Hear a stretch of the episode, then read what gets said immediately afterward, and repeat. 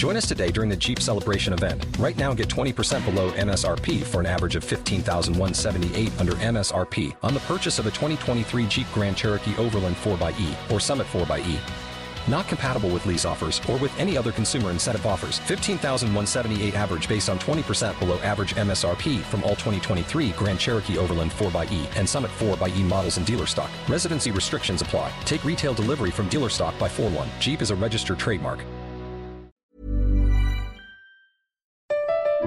Comment contribuer à un monde de demain plus durable La saison 2 du podcast Créateur d'impact va chercher les réponses en immersion au plus près des bénévoles, dirigeants d'associations ou bénéficiaires. Des histoires inspirantes et émouvantes sur les motivations de ces aventuriers de l'humain qui s'engagent dans la construction de la société de demain. Generali, sponsor de votre épisode La Story, vous propose de découvrir Créateur d'impact, le podcast disponible sur toutes les plateformes d'écoute. Éducation, santé, environnement. Ça fait dix ans qu'UBS, le sponsor de cet épisode de la story, s'engage dans les investissements responsables. Alors quand j'entends dire qu'il y aura un avant et un après Covid-19, je sais déjà que pour UBS, l'après se fera comme avant, en faveur de la société. C'est aussi pour ça que j'ai choisi d'y placer mon argent.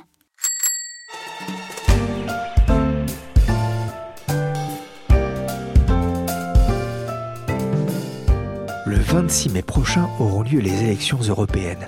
Ce sera un temps fort de l'actualité politique cette année. Avec la montée des populismes, la légitimité de l'Europe est de plus en plus mise en question. Pourtant, l'Europe, ça doit bien servir à quelque chose, au-delà de la création d'un grand marché économique européen. Et c'est la question qu'on s'est posée à la rédaction des échos. Mais au fait, l'Europe, à quoi ça sert? À sauver l'industrie du vélo. C'est le troisième et dernier volet de notre série européenne. Je suis Pierrick Fay, vous écoutez La Story, le podcast d'actualité des échos, et je vous propose de monter en selle et de me suivre pour découvrir comment l'industrie européenne de la bicyclette est parvenue à survivre à l'invasion des vélos asiatiques.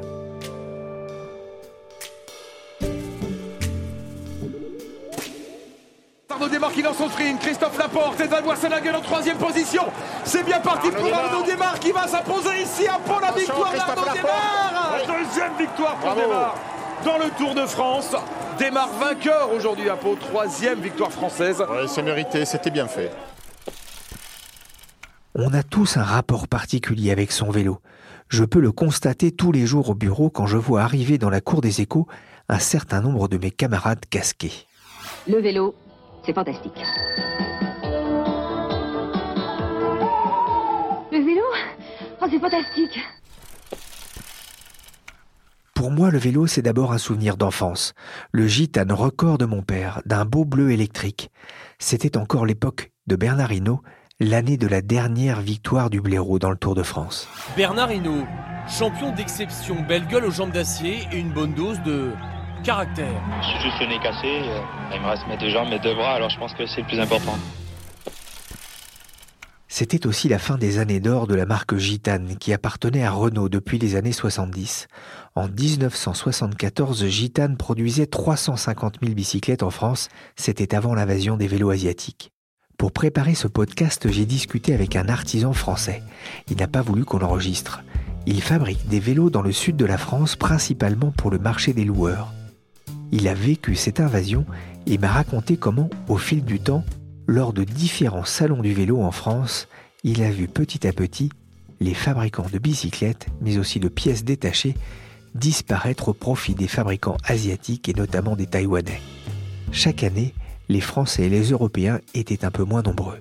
Il a gardé notamment une image en tête. Lors du dernier salon auquel il a participé avant de se mettre à son propre compte, il avait été marqué par une grande fresque peinte sur le mur d'une des salles d'exposition.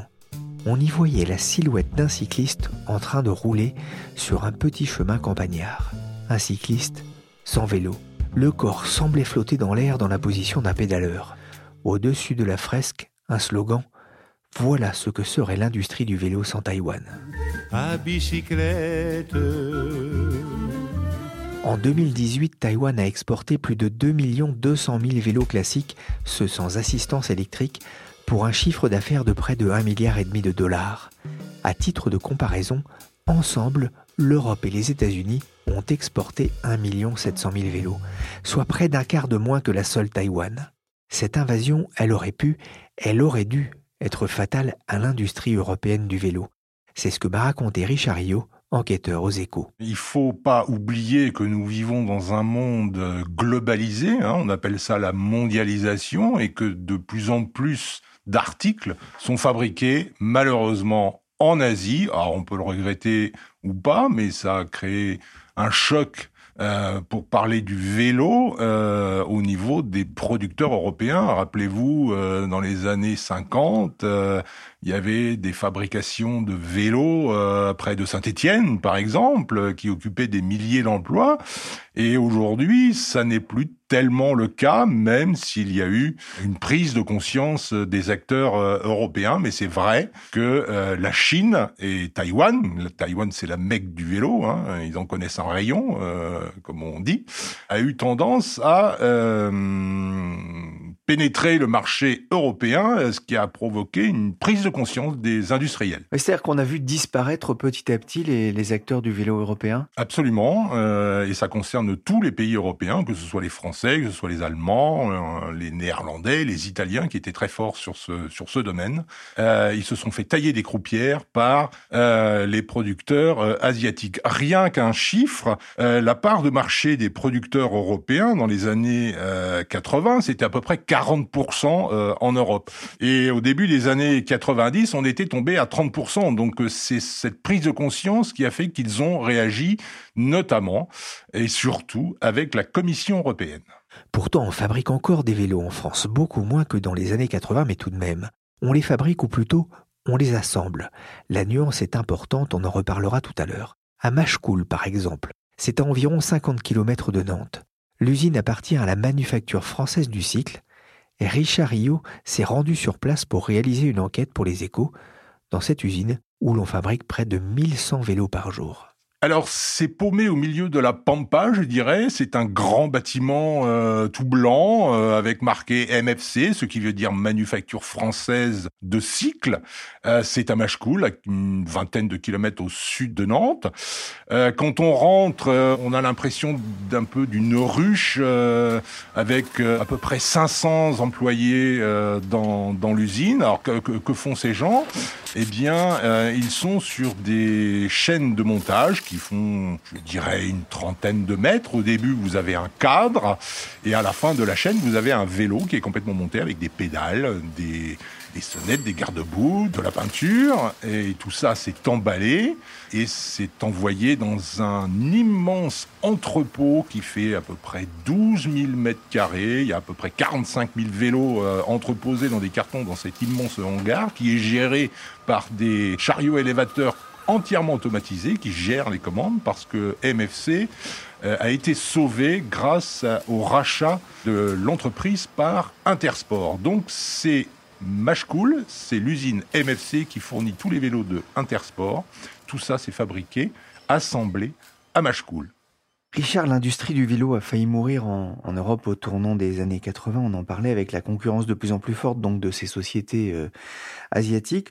Donc aujourd'hui, on trouve pourtant une dizaine de producteurs, dont, MFC, rien qu'en France. Pourquoi et comment euh, cette industrie a-t-elle survécu?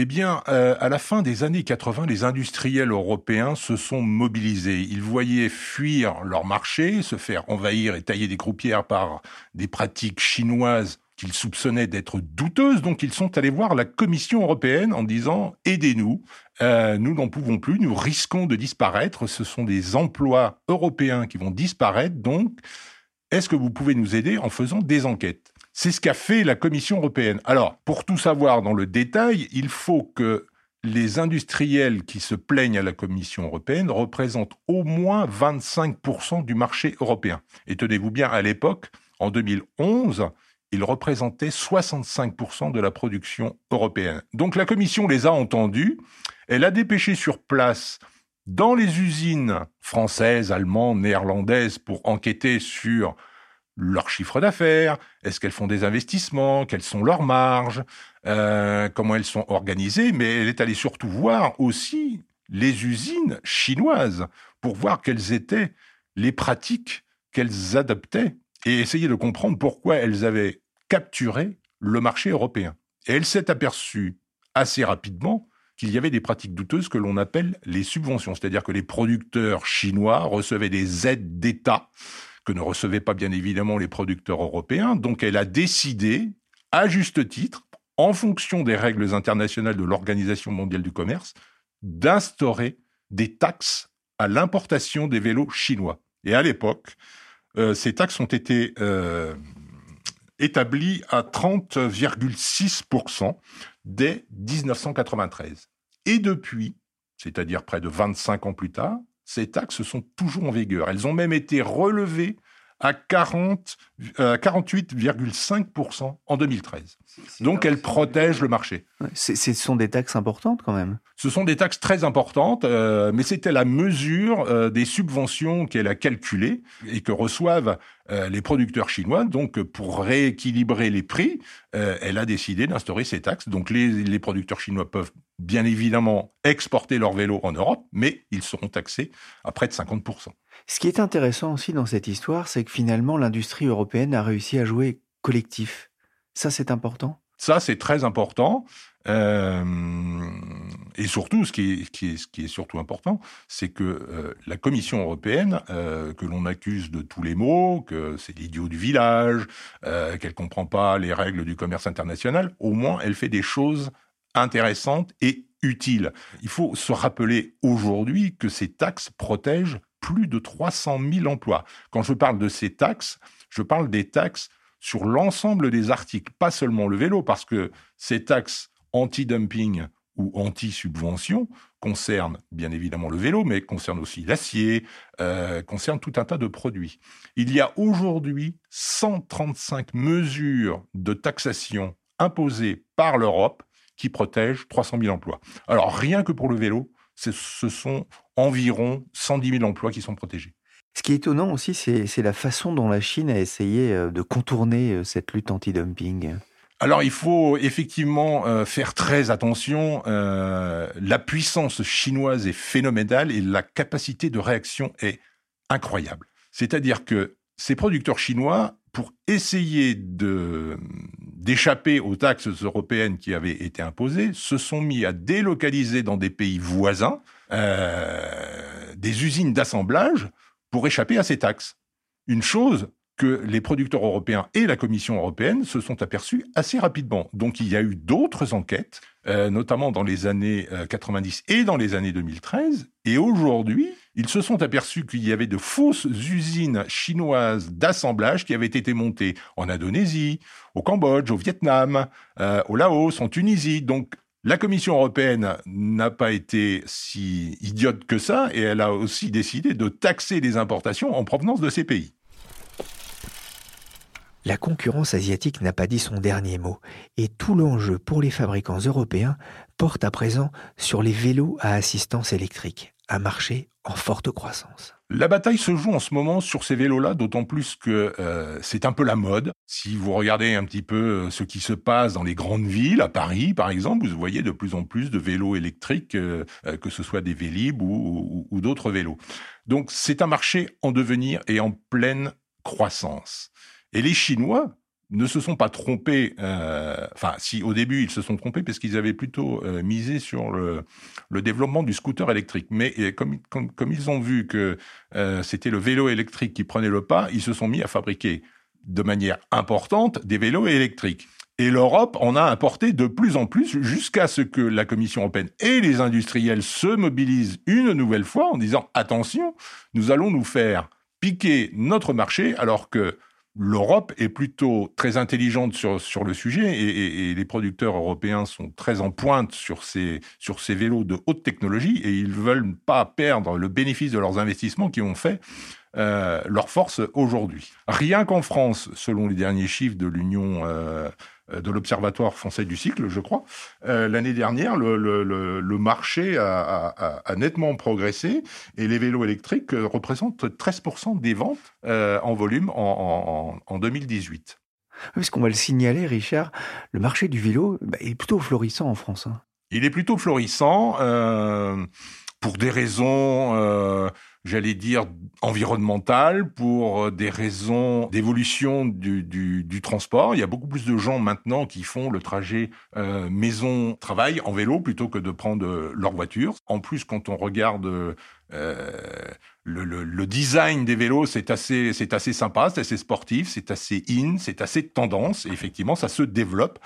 Euh, la France, euh, comme d'autres pays européens d'ailleurs, euh, l'Allemagne, euh, est un pays où le vélo électrique se développe de manière assez phénoménale. Et quand on regarde une carte, c'est assez euh, fascinant. Une carte euh, de l'Europe où vous voyez les, les, pistes cyclables. Là où il y en a le plus, c'est en Allemagne, aux Pays-Bas, bien évidemment. En France, il y a encore beaucoup, de travail à faire.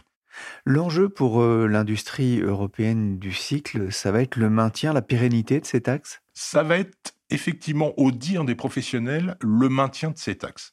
Parce que qu'est-ce qui se passe aujourd'hui? La Commission européenne, euh, au début de cette année, a aussi imposé des taxes sur les importations de vélos électriques. Alors, c'est pas une taxe unique, c'est une taxe en fonction des producteurs chinois. C'est-à-dire qu'il y en a qui jouent le jeu, il y en a d'autres qui ne jouent pas le jeu. Donc, les taxes, elles sont entre 10%, ce qui est faible, mais ça peut aller jusqu'à 70%. Donc ça, c'est fait. La chose dont il va falloir s'assurer, c'est que les Chinois ne font pas exactement la même chose que ce qu'ils ont fait pour le vélo mécanique, c'est-à-dire le vélo qui entraîne euh, une dépense d'énergie plus importante que le vélo électrique, et euh, décident de délocaliser leur production dans les autres pays. Donc ça, la Commission européenne va s'atteler à cette, euh, à cette tâche.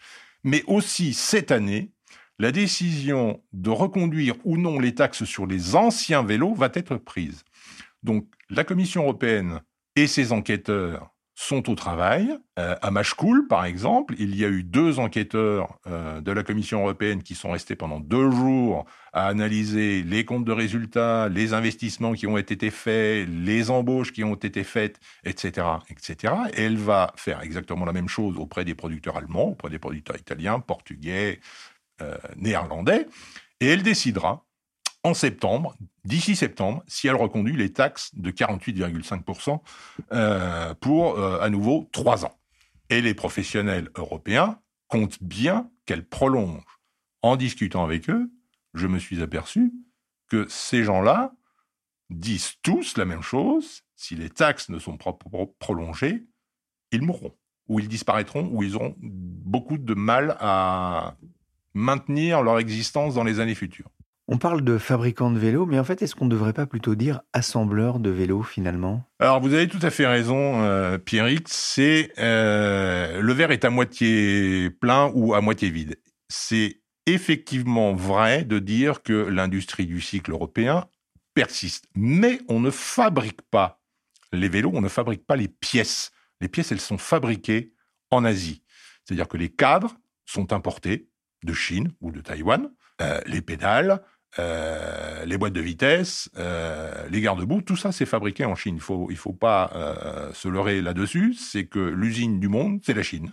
Mais ce qu'on a réussi à maintenir, ce sont l'assemblage des vélos, c'est-à-dire que la conception des vélos et l'assemblage des vélos se fait en Europe. En France, il y a à peu près une dizaine de d'assembleurs. Hein. Euh, il y a MFC que j'ai visité, Manufacture française de cycle. Il y a Decathlon, il y a Moustache Bike, il y a euh, Cycle Europe, etc., euh, etc.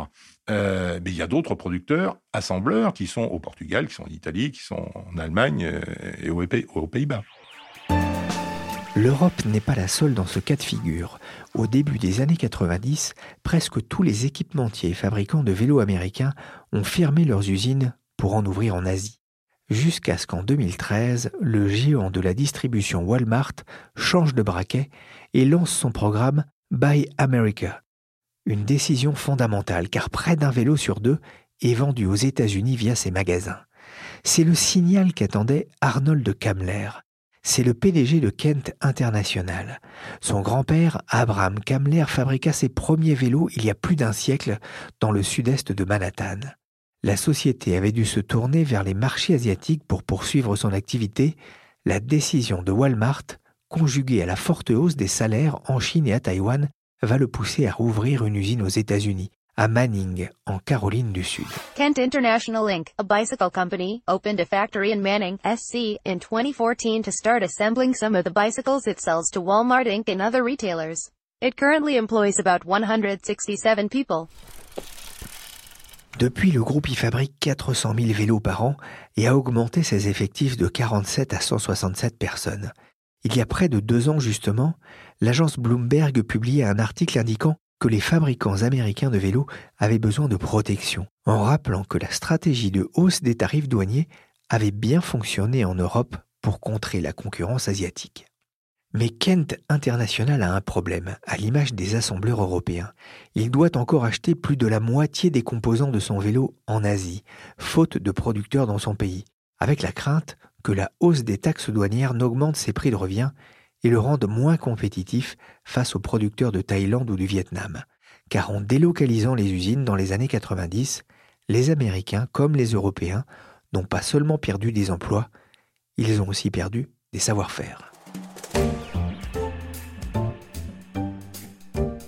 La story, le podcast d'actualité des échos, c'est fini pour aujourd'hui. Merci à Richard Rioux, enquêteur aux échos, qui a la soquette en titane, comme on dit dans le jargon. L'émission a été réalisée par Nicolas Jean, qui a fait rougir le 11 dents pour rendre à l'heure cette émission. Chargé de production et d'édition et capitaine de route, Michel Varnet, avec qui je travaille en tandem. Vous pouvez nous retrouver sur toutes les plateformes de podcast et vous abonner. Vous pourrez ainsi écouter les premiers épisodes de notre série sur l'Europe à quoi ça sert, consacrée à Erasmus et à la politique commerciale de l'Europe. Pour l'actualité en temps réel, c'est sur leséchos.fr.